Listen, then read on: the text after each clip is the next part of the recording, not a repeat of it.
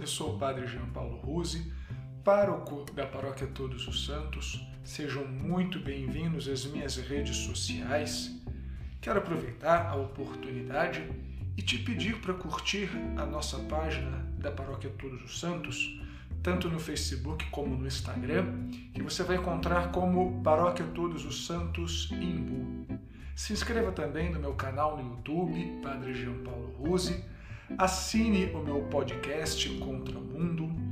E se você vê valor no nosso trabalho, na nossa pastoral, nas obras da nossa paróquia, também ajude a gente com o dízimo, com a oferta, com a sua contribuição, para que a gente possa honrar os nossos compromissos financeiros, as dívidas da paróquia, para que elas possam ser cobertas, as dívidas trabalhistas, os encargos sociais, as taxas também a manutenção do templo, a manutenção da igreja. Se você ainda estiver mantendo renda, se você tiver possibilidade e perceber que a nossa paróquia está desenvolvendo um bom trabalho, faça essa caridade de nos ajudar. Meus filhos, hoje é sábado da quarta semana da Páscoa. E no Evangelho, Jesus dirige aos seus apóstolos palavras um tanto amargas, um, parece estar um pouco decepcionado. Se vós me conhecesseis, conhecerias o Pai. Jesus, como nós estamos reparando, como nós dissemos nos últimos dias, é, está novamente no contexto do cenáculo. E justamente no evangelho deste sábado, Judas havia acabado de sair e ele conversava apenas com os outros onze apóstolos.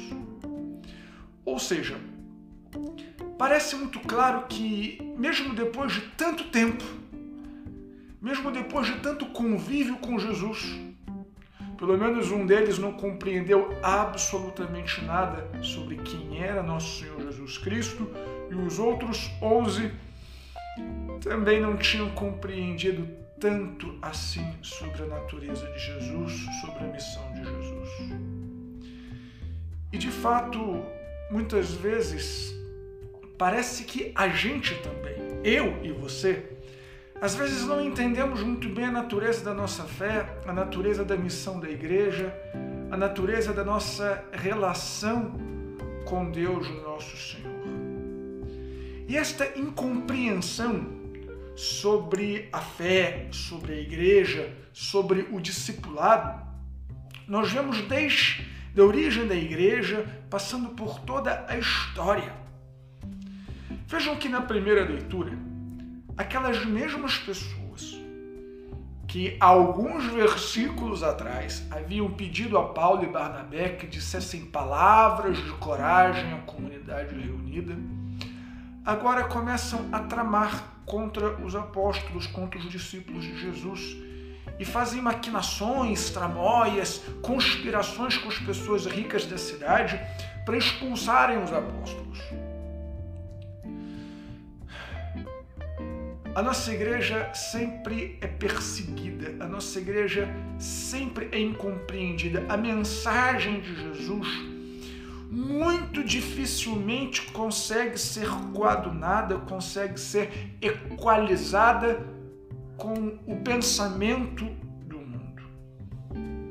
E ações como essas, estas traminhas, essas, essas conspirações que nós vemos ali no comecinho da igreja, como eu afirmei, perpassa por toda, por toda a história da igreja, ela está presente em todos os níveis desde bispos que conspiram com o Papa, ou melhor, contra o Papa, desde padres que conspiram contra os seus bispos, desde paroquianos que conspiram contra os seus padres. Vamos fazer o abaixo assinado para tirar o padre. Né? Reunião, vamos nos organizar para barrar este projeto até mesmo os estados, as nações, os, os poderosos desse mundo que se unem contra a Igreja de Jesus.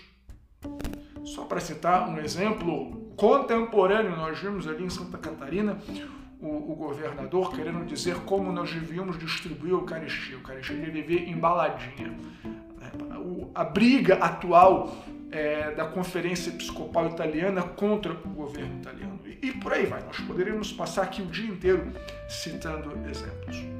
Mas o fato concreto é que, mesmo pessoas com cultura religiosa, mesmo pessoas que têm certa vivência de fé, caminhada de fé, mesmo eu, mesmo você, insisto, às vezes não compreendemos muito bem a natureza da igreja, a missão da igreja e nos convertemos em obstáculos. Nos convertemos nós mesmos nos inimigos da fé, naqueles que conspiram contra Deus. Por isso, meu filho, eu quero te pedir encarecidamente Fuja destas disputas. Fuja destas brigas. O critério que Jesus nos deu no Evangelho de hoje sobre quem o conhece ou quem não o conhece, muito mais do que um critério intelectual, muito mais do que um critério de conhecimento dos dogmas de fé, é o critério da prática das obras. Quem me conhece pratica as minhas obras e pratica ainda maiores. Ou seja, o que nos caracteriza realmente como discípulos de Jesus, para além do conhecimento dogmático, que evidentemente não pode ser desprezado, pelo amor de Deus, não me compreendam mal, mas para além disso, o que realmente nos caracteriza como discípulos de Jesus é a prática do amor, é a prática da caridade. E especialmente nestes dias tão polarizados, nestes dias em que muitos cristãos têm muito mais complacência, têm muito mais tolerância, como eu disse faz alguns dias, com os inimigos da igreja do que com os irmãos de caminhada, nós devemos nos abster destes tipos de polêmica. Sim, nós temos que defender a fé, nós temos que defender a ortodoxia da fé, temos que defender a verdade. Ok. Porém, porém, o nosso discipulado não pode se limitar a polêmicas, a refutações o nosso apostolado deve fundamentar-se, deve estar construído, sobretudo, no amor, na caridade, na prática das boas obras. É isso que nos define de verdade como conhecedores de Jesus Cristo, como discípulos de Jesus Cristo, como pessoas que estão em comunhão com o Pai.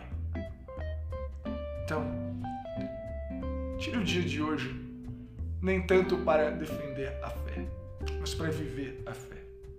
Para amar sua esposa, para amar os seus filhos, para amar as pessoas que estão confinadas, talvez com você na sua casa, para fazer uma obra de caridade, uma obra de misericórdia, seja uma obra de misericórdia corporal ou uma obra de misericórdia espiritual. Mas são as práticas das boas obras que realmente nos definem como cristãos. Que Deus te abençoe e salve Maria.